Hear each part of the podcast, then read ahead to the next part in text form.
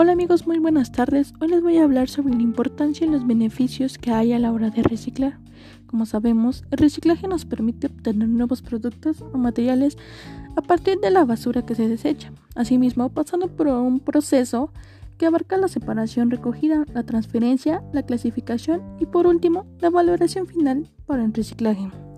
Por estas razones debemos de reciclar, porque reduce el consumo de materias primas, reduce las emisiones de gases a la atmósfera, mejora la calidad del aire y conserva los elementos de la naturaleza como del planeta en general. Como les dije, también hay beneficios.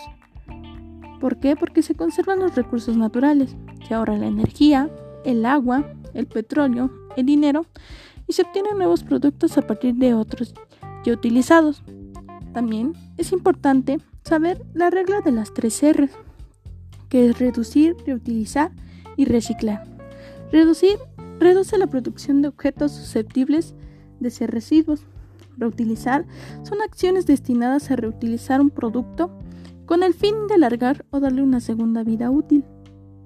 Reciclar contempla todas las acciones de recogida, transporte y tratamiento de los residuos.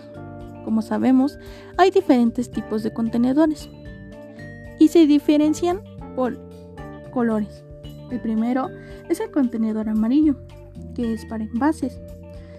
El segundo es el contenedor azul, que es para papel y cartón. El tercero es el hilo, que es, es verde y es para el vidrio.